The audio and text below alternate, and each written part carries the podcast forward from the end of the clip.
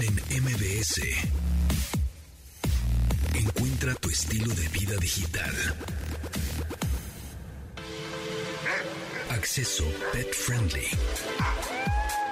Con Dominique Peralta. Bienvenidos amigos a este programa de estilo de vida digital cuando hoy es qué día es, ya ni sé en qué día vivo, sí es 24, 24 de marzo de 2022 cuando son las 12 del mediodía, mi nombre es José Antonio Pontón y bienvenidos a este programa de estilo de vida digital, estamos muy emocionados eh, porque pues así estamos todos los días, ¿verdad? Pasando la requete bien. Y vamos a comenzar con Dominique Peralta para que nos hable de mascotas, perros, gatos y demás marcianos que podemos detener este, domesticados en, nuestros, en nuestras casas. Este, pero Dominique, te quiero preguntar, igual algo que puede ser, puede ser absurdo, un, puede ser un poco idiota lo que puedo decir, pero tú también eh, le sabes a esto de la astrología y astronomía y, ¿no? y los astros y esas cosas, ¿no? ¿Los perros tienen signo zodiacal? Sí, pero fíjate que es muy difícil que sepas, eh, porque lo importante para hacerle una carta astral a cualquier ser viviente es saber eh, la fecha, el lugar y la hora en la que nacieron. Entonces, con los perros, al menos que tú hayas eh, tenido al cachorrito en tu casa o que el criador te pueda dar esa información, pues nada más puedes hacer un aproximado. Pero claro, claro que les puedes hacer su carta astral.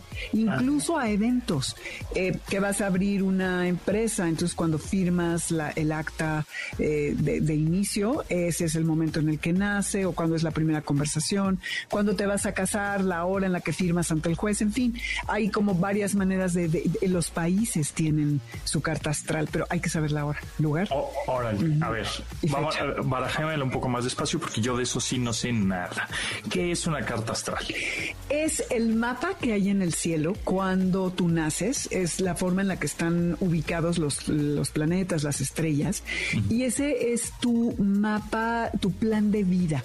Eh, es un, un, mapa que se queda fijo, pero que al seguir, al, pasar la vida, hay movimiento y como en todo nada es estático, hay ciclos y los planetas se van moviendo alrededor, digamos, es, es un círculo que se divide en 12 y que ahí están los planetas en los distintos signos y haciendo relaciones o no entre sí.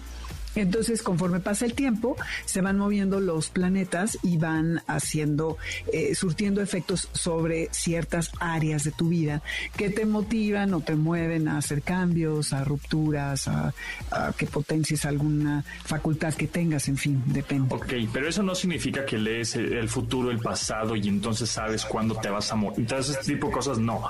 Es más bien como una, mm, que Como, como tu carácter, tu manera de enfrentar el universo, o sea, el planeta y así. Sí, digamos que podrías decir que es la personalidad de la persona, valga la redundancia, con las virtudes y dificultades que tendrá para manifestar su potencial.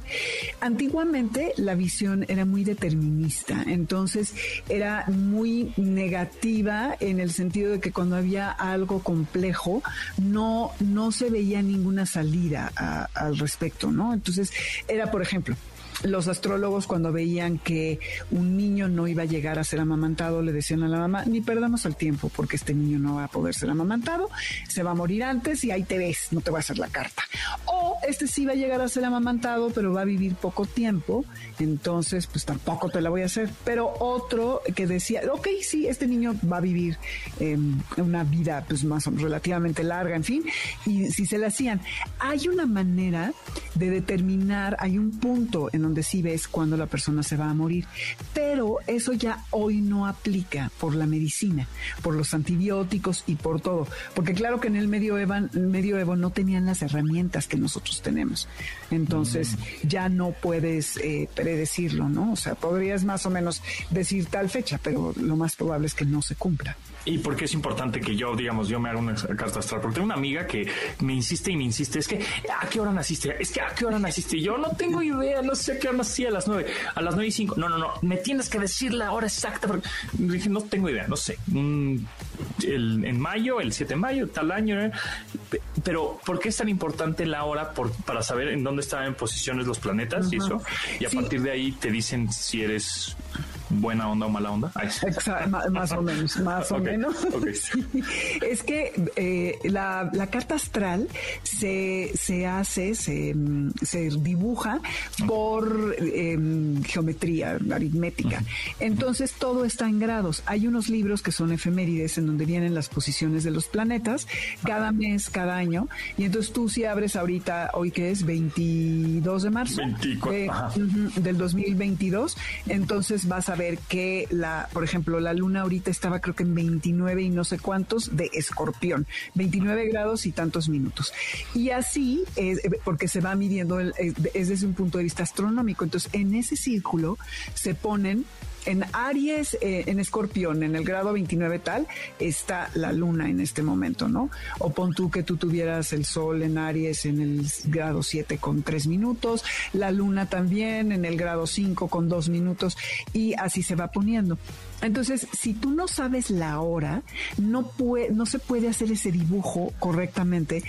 Eh, puedes hacer un aproximado y poner las 12 del día y allí tendrás una carta que te va a dar una idea, pero no vas a saber con certeza el ascendente, que es el signo que está ascendiendo en el horizonte cuando tú naces, y no vas a tener la posición precisa de los planetas, lo cual describe a mayor, em, eh, eh, sí, pues con mayor detalle la personalidad y todas estas eh, virtudes y, y dificultades que tienes, ¿no?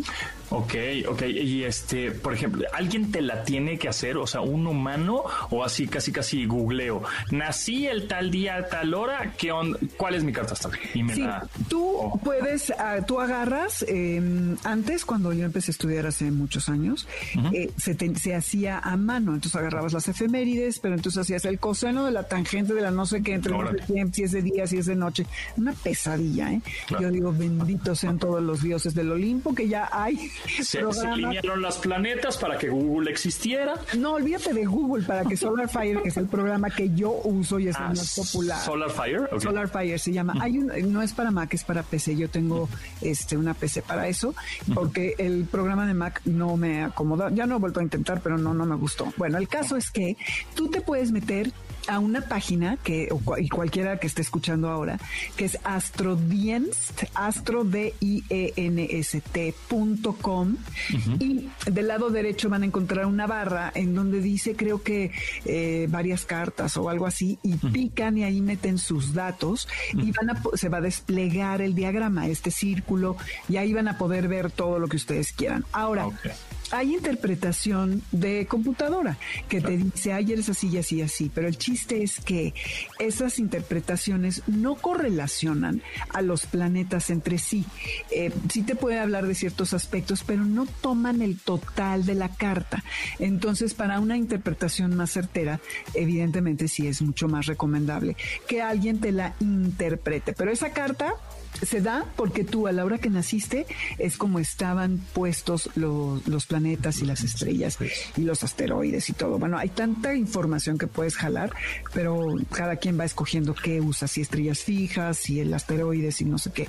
Es complejísimo y amplísimo el tema. Muy bien. Órale, sí, se ve, se ve. Sí, yo nunca me, me he hecho una ni, ni sabía bien que cómo para qué es o cuál es el objetivo de eso y tampoco con los animales, pero ya veo que sí se puede, como dices, animales, eventos, este, cosas como muy de tiempo y cosas exactas y más o menos eso indica cómo más o menos te va a ir en la vida, Prácticamente.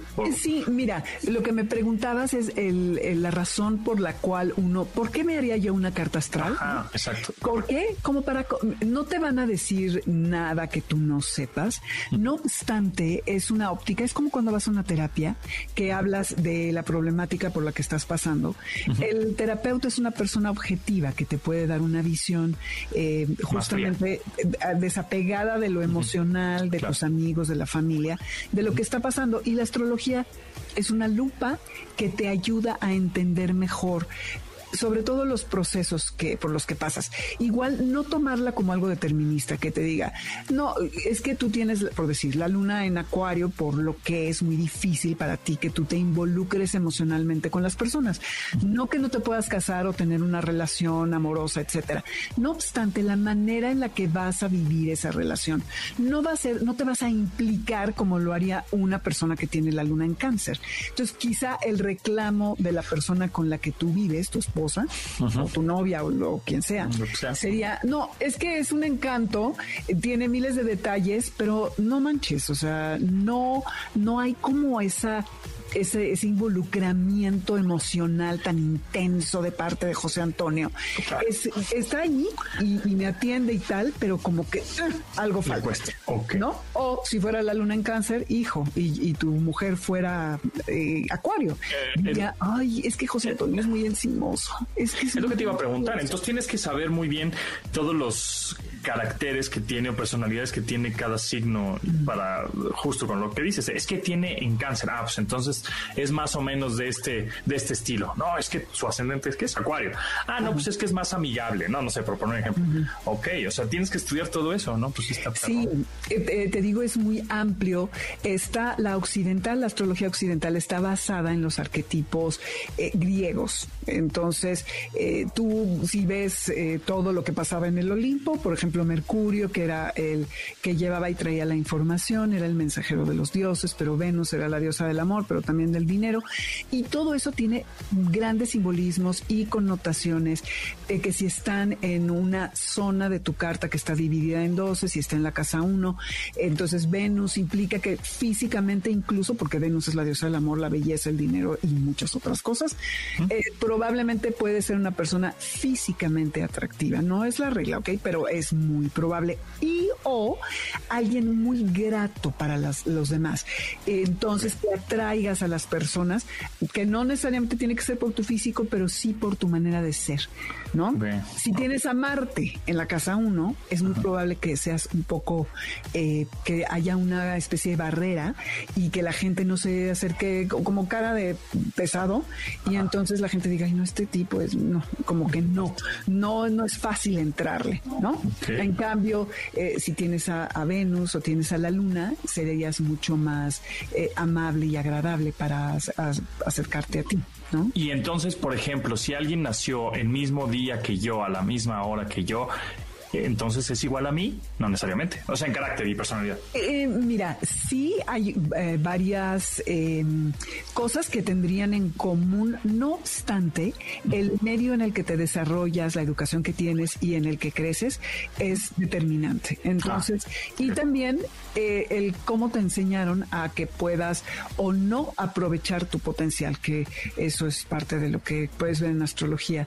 Y sobre todo entender mucho también el momento por el que pasas que hay años que son muy leves, no pasa mayor cosa, pero cuando tienes tránsitos, y esto es cuando un planeta toca un ángulo, una parte de tu carta importante, entonces hay revoluciones. Eso sí podrías, podrías saberlo. Es decir, ah, mira, pues en dos años el planeta tal se va a alinear con el otro planeta y posiblemente me pueda ir medio regular. Entonces Por ejemplo, te puedes prevenir. Sí, ahorita todos los acuarios están teniendo a Saturno allí, ya lleva un año, les falta un año y esto significa que hay un momento en el que hay que revisar tu realidad.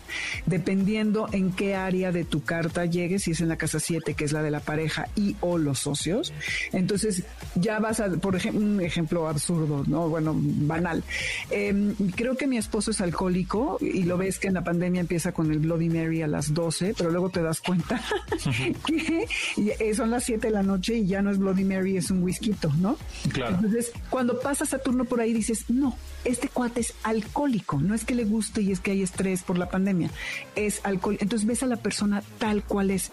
Ahorita todos los acuarios en alguna u otra medida, en alguna zona de su vida, están pasando por enfrentar su realidad dura y cruda eh, eh, respecto a algún área de su vida. Ok, híjole, se nos va el tiempo volando, pero estaba muy interesante. Y nada más por último, un minutito. Soy Tauro, ¿qué hago? Ay, sí, ¿qué hago? bueno, Tauro, Tauro, eh, fíjate que desde hace unos años, dos años creo, eh, Urano, que es el planeta de la revolución y de, la disrupción, entró eh, a Tauro, que son dos principios opuestos. Tauro quiere estabilidad, no quiere que le muevan nada y lo que siempre busca Tauro es seguridad.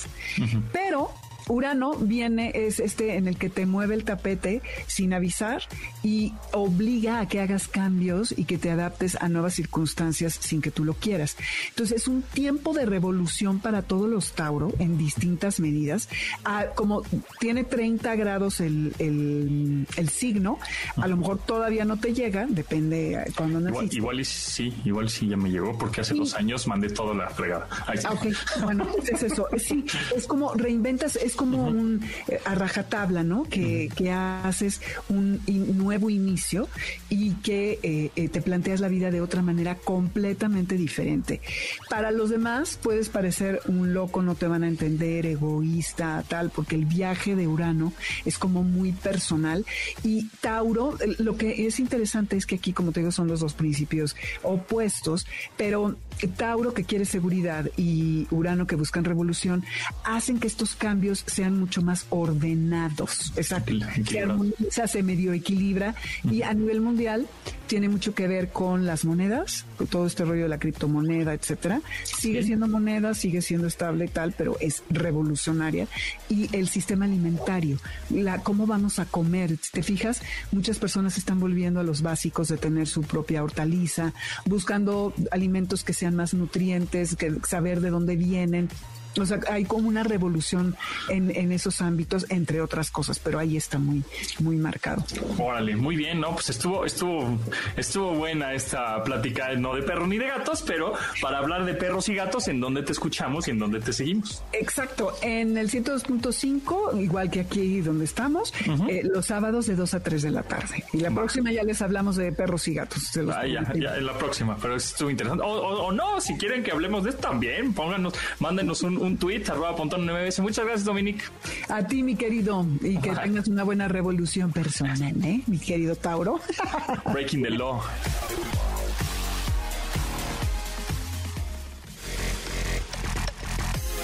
Continuamos después del corte con Pontón en MBS. Estamos de regreso con Pontón en MBS. Tecnología. En MBS. Entrevista.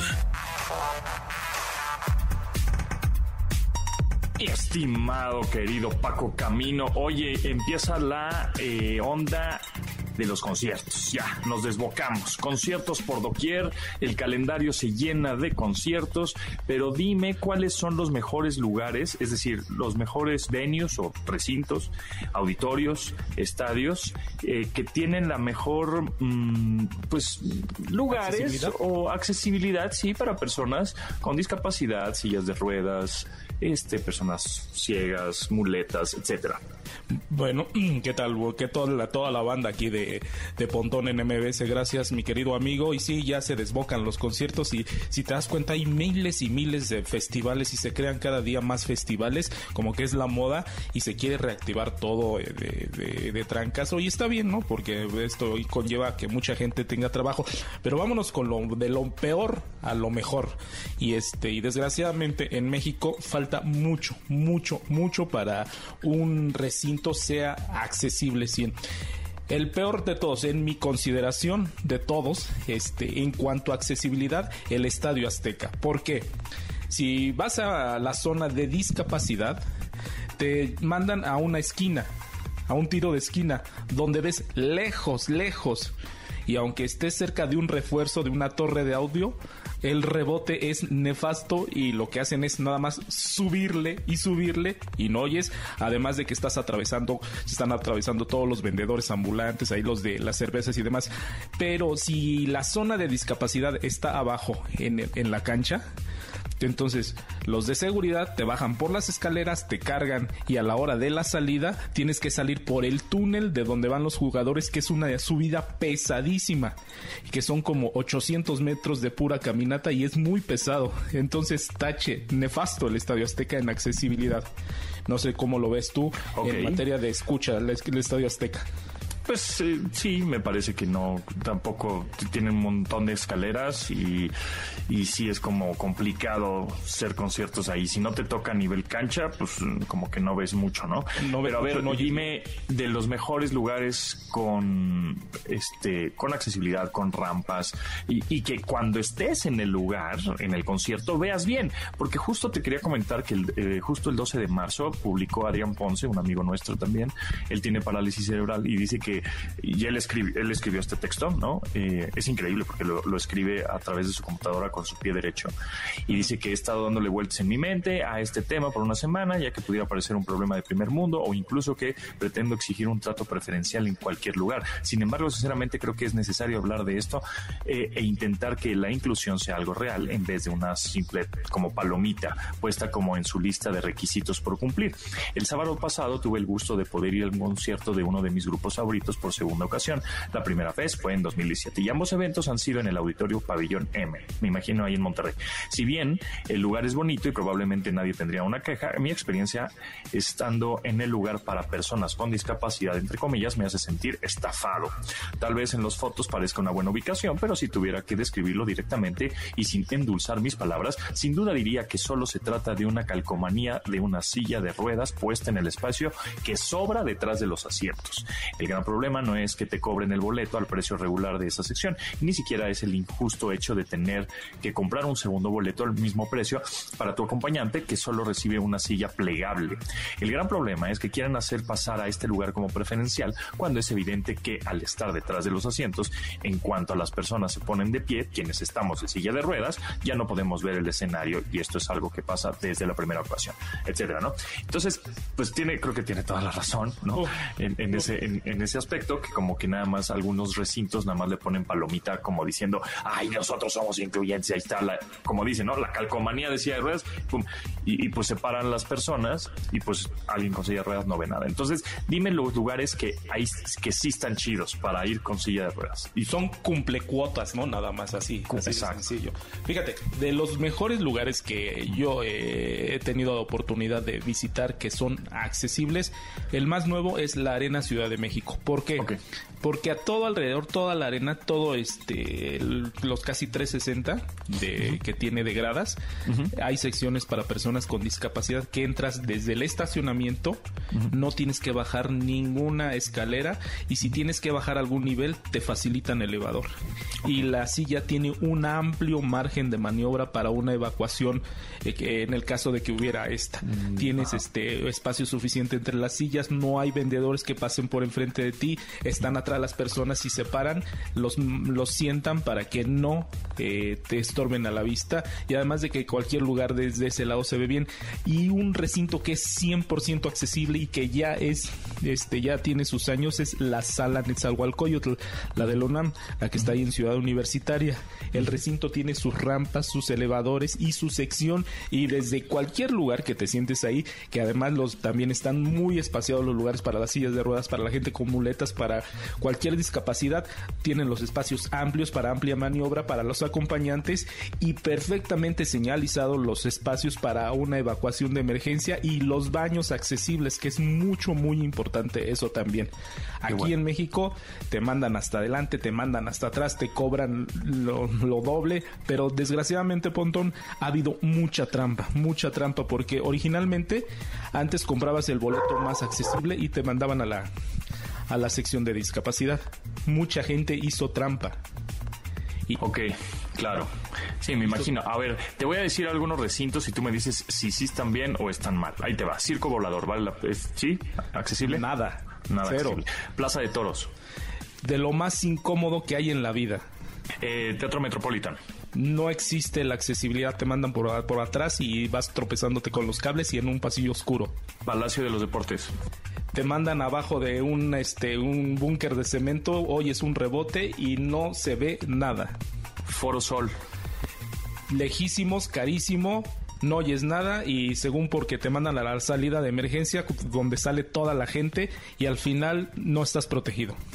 Eh, World Trade Center, Pepsi Center te mandan hasta adelante, no ves al artista, lo ves de perfil, cuando se acercan hasta adelante, te ponen un monitor de esos que son de MP3, de esos este nada más que son para karaoke y no oyes nada. Es horrible y además es resbaloso.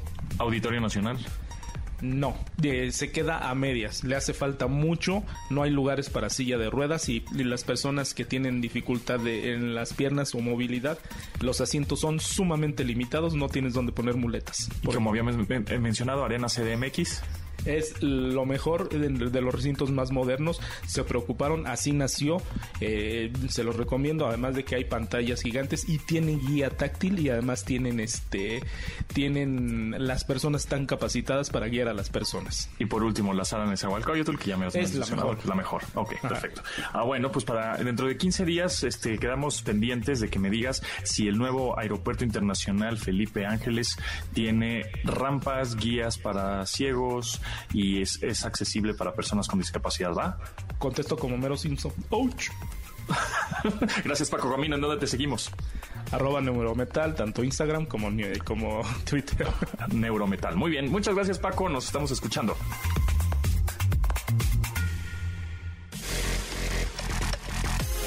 Continuamos después del corte con Pontón en MBS. Estamos de regreso con Pontón en MBS. Tecnología en MBS. Entrevista. Amigos, sé perfectamente que es muy importante para ustedes y para mí que tu gente querida, tu familia, tus amigos, este, tu novia, novio, esposo, lo que sea, eh, pues sepas en dónde está, ¿no? O sea, sepas más o menos qué es lo que hace o que si fue a un restaurante o si en una de esas hasta un amigo que dice, oye, tuve una cita, este, eh, en línea, ¿no? Conocí una chava, un chavo en línea y pues quiero, este, y lo voy a ver ya físicamente en un restaurante, pero pues quiero que tu amigo, ¿no? Este, o tu familiar, o tu mamá, o tu papá, sepas en dónde estoy, no vaya a pasar algo, ¿verdad? Entonces, pues siempre hay que estar, pues, como al alcance, ¿no? Hay que estar bien localizados. Y por eso me da mucho gusto que esté con nosotros Carlos Micha, que es fundador y director de esta aplicación, tanto para Android como para iOS, que se llama WeHelp. Carlos, ¿cómo estás? Bienvenido. Hola, Montón, ¿cómo estás? Gracias por, por darme el espacio para estar aquí contigo. Oye, pues platícame de esta aplicación que está muy interesante y también del valor agregado que tiene, que tiene con respecto a otras que posiblemente podrían hacer lo mismo, que es estar localizándote, ¿no? Entre familiares y amigos. Súper buenísimo. Pues bueno, primero te explico un poquito cuál es nuestra idea, ¿no? este, nosotros somos una red social de seguridad personal. Ok. Más un concierge de emergencias disponible 24-7, ¿no? Ok. ¿Qué significa esto? Somos una aplicación principalmente hecha para eh, apoyo en caso de cualquier situación complicada, ¿no?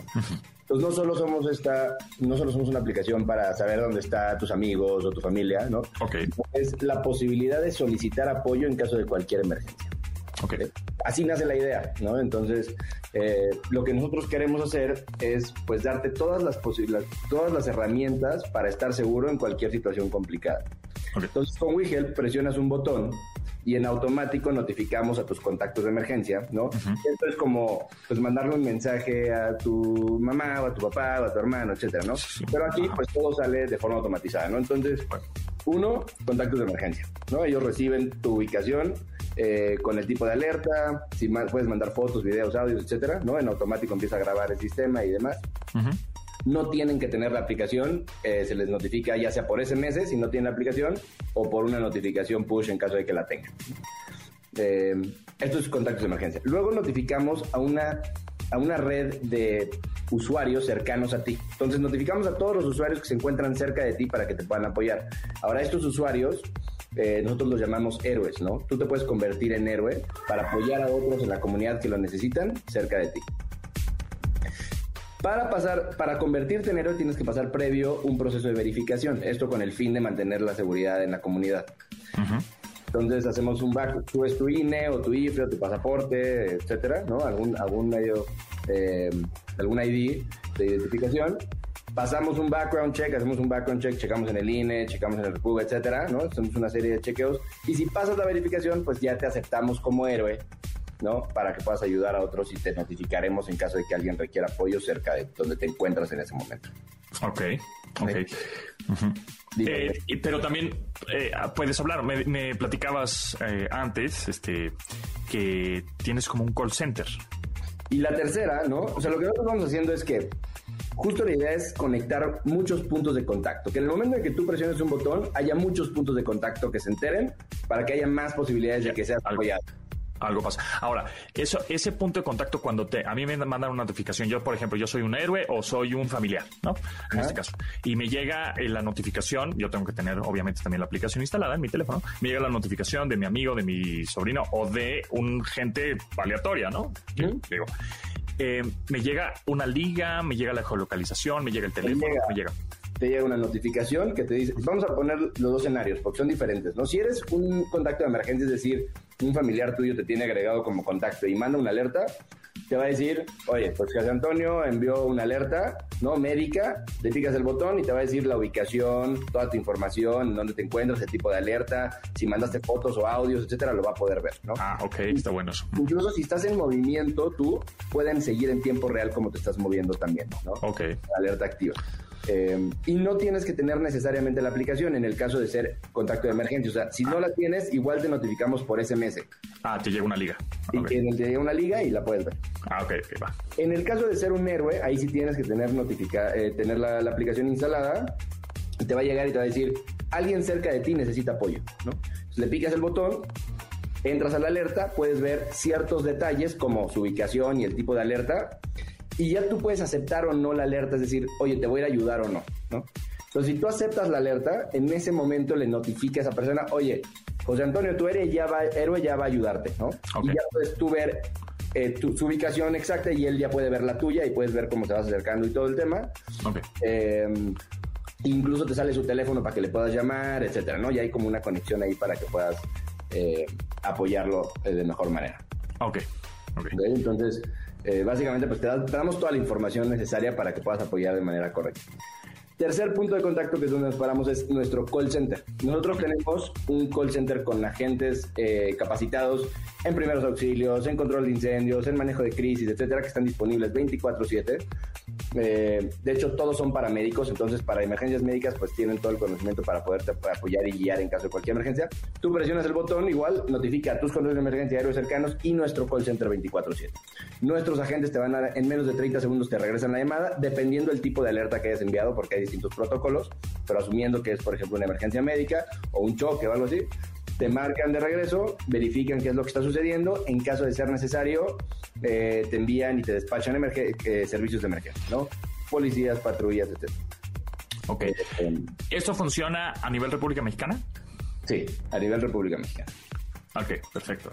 Entonces, no necesariamente tengo que tener la aplicación instalada si es que yo soy un contacto de emergencia, si soy un héroe, como dices, que yo me quiero dar de alta porque tengo conocimientos de medicina, tengo conocimientos de, soy psicólogo, de pronto puedes tener ahí una crisis de ansiedad, qué sé yo, puedes, este, ¿no? Y te das de alta como un héroe o tienes estos call centers que te mandan emergencia o te tranquilizan o te dicen dónde estás o etcétera, ¿no?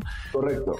Para ser héroe no tienes que tener, o sea, no tienes que ser médico, tienes que saber. Ah, A veces, solo el hecho de que haya una presencia ya te puede, ya puede apoyar, ¿no? Y entonces, a veces solo puedes, puedes ir a apoyar y estás en contacto con nuestros call centers y nuestro call center te dice, aparte que en la aplicación cuando tú aceptas la alerta, hay una parte que dice how to help, ¿no? Cómo ayudar. Y le picas y te damos los, cómo ayudar a esa persona dependiendo del tipo de alerta que mandó. Entonces también te vamos apoyando ahí, te vamos enseñando qué hacer o qué no hacer, ¿no? A veces es qué no hacer. Ahora, también, por seguridad, yo me doy de alta como héroe, ¿no? Porque pues a mí me gusta ayudar a la gente, ¿no? Y de repente me llega una alerta, me dice, esta persona aleatoria, una persona random, necesita tu ayuda. También, ¿cómo sé, de alguna manera, yo como héroe, este, tengo la confianza de que esa persona realmente está pidiendo ayuda y yo voy a ir a esa zona, ¿no? Por ejemplo, porque pues, es una zona de emergencia, qué sé yo, y este, si es verdad, es alerta, ¿no? Y no es una falsa alarma o no me quieran pues, ahí medio chacalear. O sea, de alguna manera, este, esa persona que se dio de alta en WeHead, también tienen ustedes el control de decir, pues es una persona, este, pues decente. Tenemos, a ver, tenemos toda la información de la persona, pero aparte lo que hacemos, que es más importante, es nunca notificamos a, o sea, no para la notificación en una sola persona, sino que hacemos un grupo de héroes que vayan a ayudar para que no llegue solo. Entonces, para que lleguen ah, aleatoriamente. Ah, está bien. Entonces, te cuenta que tú estás ahí y te llega a ti, tú aceptas, y hasta que no juntamos a mínimo tres personas, no se despacha la ayuda para que no para que tú llegues y alguien más llegue y alguien más llegue. ¿no? ah, ok. Y ya es más complicado. Ok, ok, muy bien, muy bien. Bueno, pues entonces se nos va el tiempo volando. Carlos Miche, fundador y director de WeHelp, en donde encontramos la aplicación eh, y también, por último, esos datos que están recopilando, esa base de datos que pues, es gigantesca. Eh, nada más hablar un poco de privacidad y seguridad de mis datos. Súper. Este, bueno, está disponible en App Store para iOS y en Google Play para Android. Eh, nosotros no vendemos información a terceros, toda la información está resguardada con nosotros mismos, ¿no? Este, no usamos marketing, no, bueno, es decir, puedes recibir eh, información de nosotros mismos, pero no vendemos la información a terceros. Entonces todo se queda con nosotros. Eh, y tu ubicación solamente la compartimos o la, o la obtenemos nosotros, nosotros solo podemos ver tu ubicación en caso de que eh, solicites una, ayuda, ¿no? O sea, nuestros operadores solo conocerán tu aplicación en caso de que solicites apoyo, ¿no? Al igual que los contactos de emergencia, salvo que hayas puesto tú ahí ciertos permisos para que te puedan seguir en todo momento y puedas ver en el mapa dónde se encuentran tus, tus seres queridos, pero nada más, ¿no? Los héroes igual. Muy bien, pues ahí está. Carlos Micha, fundador y director de WeHelp. Ahí descarguen la app, denle una, un chance ahí para eh, utilizarla. O si necesitan o quieren ser un héroe, pues ahí está. Está muy, muy interesante esta aplicación. Carlos, muchas gracias. Que estés muy bien. Gracias a ti.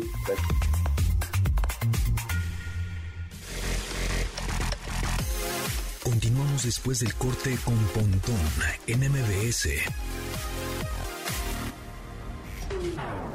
Estamos de regreso con Pontón en MBS.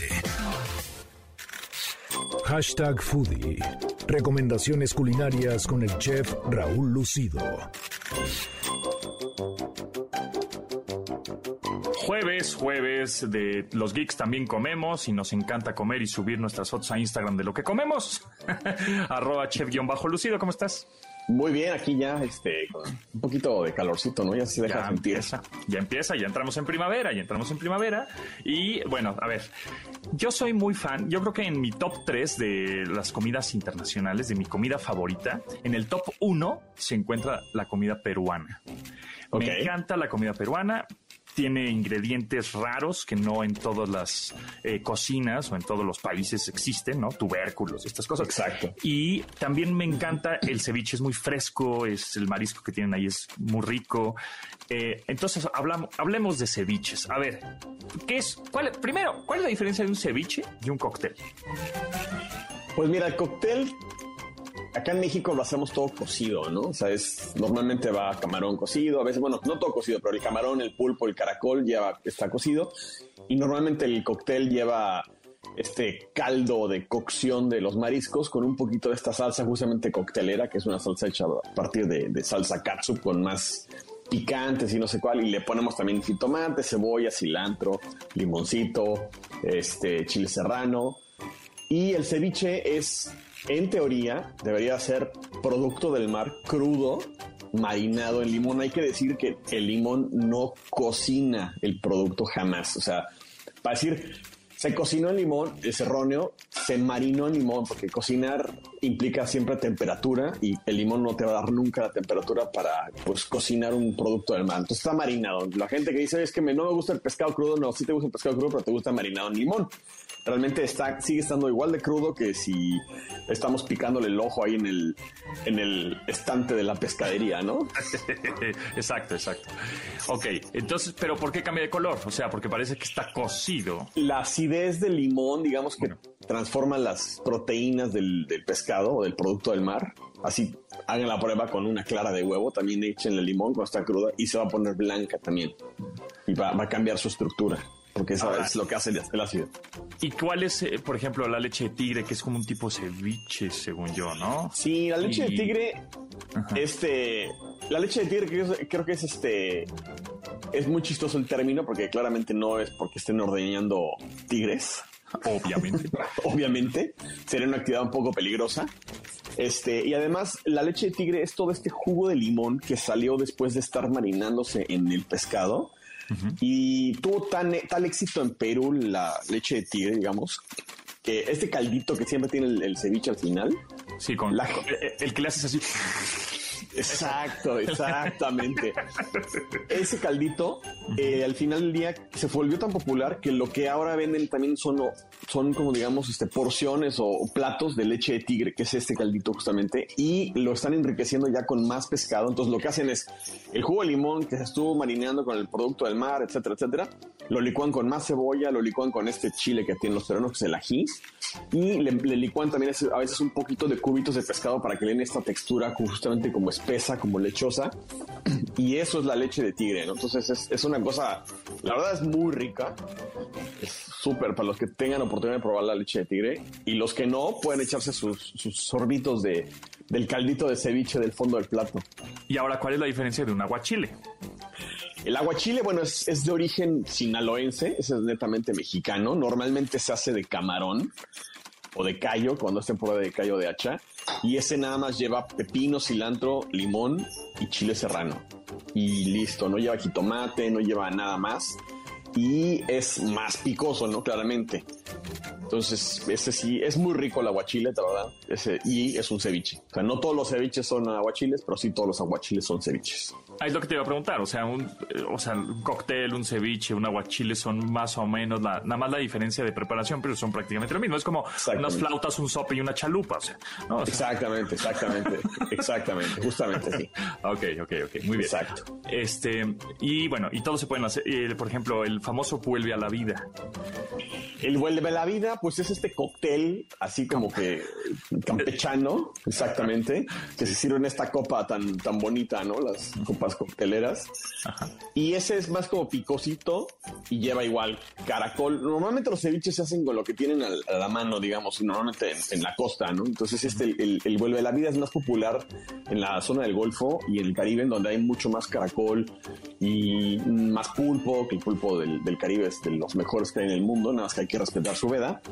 Y eh, lleva caracol, pulpo, a veces le ponen callo, pescado, a veces llevan almejitas, aguacate y picosito. Eso es lo que tiene que ser el vuelve la vida picosito. Y una cosa muy curiosa, en pocos lugares se acompañan los ceviches o los cócteles con galletas saladas, salvo en Acapulco, en Ciudad de México y en algunas partes del Golfo de México. El resto son tostadas. Y eso es como que delata el, código postal de alguien cuando llega a cuenta a Sinaloa dice, joven, ¿no tiene galletas saladas? No, estos sí vienen de la capital, ¿no? Ok, ok. Entonces, ok. Y a ver, ahora dime estos, este, bueno, el carpacho es, es nada más tiras de fileteados muy delgaditos de pescado Sí, el carpacho, el carpacho pues, el carpacho original es de res.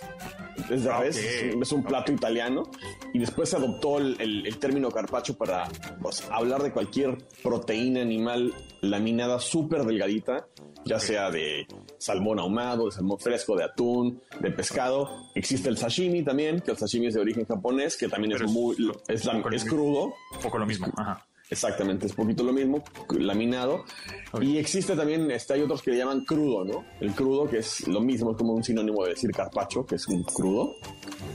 Y existe el ceviche tiradito, que también se llama tiradito porque está cortado en tiras, justamente. Ah, ok, cuando pides un tiradito de... Porque también en, Perú, en, Perú es un tiradito de... tiradito de pescado.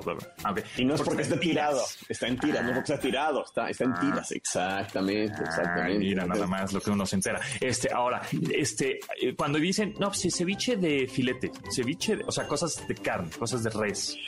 ¿Eso no es ceviche? No. ¿O sí es ceviche? El ceviche es marisco, el ceviche es pescado, ¿no? Porque el, cuando te dicen, no, un, ceviche de algún producto de res, pues como que no es ceviche, ¿no? Sí, o sea, los, los que son de carne, realmente ya como que es como que tratar de subirse a un tren que no existe, ¿no? O sea, porque para mí ceviche tendría que ser de pescado, producto del mar 100%. Y cuando te dicen es que es un aguachile o un ceviche, ahorita se, pone, se puso muy de moda para ir a un par de restaurantes que andan dando vuelta en toda la República. Aguachile de ribeye. Híjole, mano, no sé si realmente sea un aguachile. No sé si, si sepa bien, no me, no me animo a probarlo. No está crudo. Para empezar, lo tienen que cocinar, lo ponen en la parrilla, después lo laminan y le ponen la salsa del aguachile por encima. Entonces realmente es como, más bien como, yo diría que es un ribeye con eh, salsa de aguachile pataquear, ¿no? O sea, porque realmente, eh, y el ribeye es tan grasoso el corte que, que frío no se me antoja, ¿sabes? O sea, como que tiene que estar, aunque lo pidas con término, calientito por la grasa, ¿no? Entonces, no sé. Eh, sabemos también, por ejemplo, la comida oriental, por lo menos la japonesa, el famoso sushi. Cuando, ¿qué, qué crees que diga un japonés cuando llegue a México ve un sushi con chile jalapeño y carne?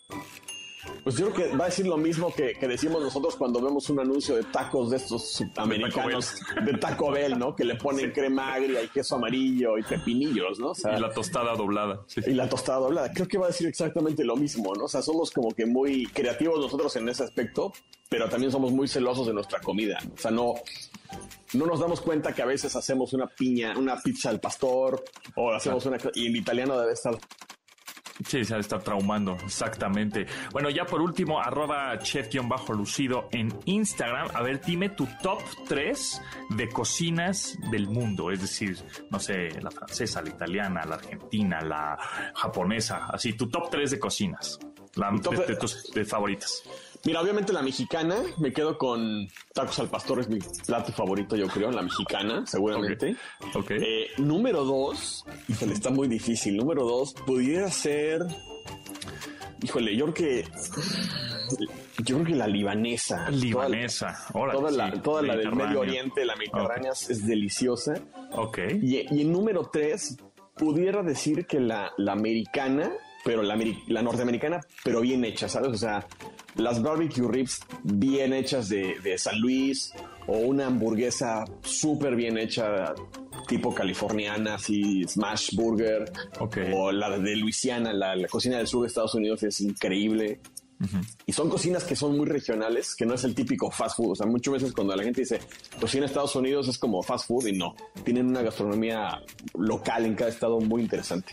Ok, y por último, ¿cuál es tu pizza favorita? O sea, de, de, de región, de país, de, de delgada, gruesa, Boston, New York. ¿cuál? La, creo que me quedo con la tradicional napolitana, esa que tiene la costra de pan que se infla mucho y que nada más tiene salsa de tomate, poquito queso y albahaca. Esa creo que es la favorita que tengo. Muy bien. ¿Dónde te seguimos? Estoy en Instagram como Chef Lucido, Chef-Lucido, perdón, ahí en Instagram y en Twitter estoy como Chef Lucido, por si tienen alguna duda. Por ahí tengo algunas ideas de ceviche si quieren hacerlas, ahí metidas en, el- en el Instagram. Entonces, para que le den, le den like y chequen las recetas que tengo ahí arriba. Buenazo, pues ahí está, arroba chef-lucido. Es su Instagram para que lo sigan. Gracias, chef. Nos escuchamos el próximo jueves y nosotros nos vamos, nos escuchamos mañana a las 12 del día. Gracias a Janine, Memo, Beto, Itzel, Marcos, Luis y Juan en la producción de este programa. Se con Manuel López San Martín en Noticias MBS. Pasen la requete bien. Hasta luego. Bye. Pontón en MBS. Te espera en la siguiente emisión.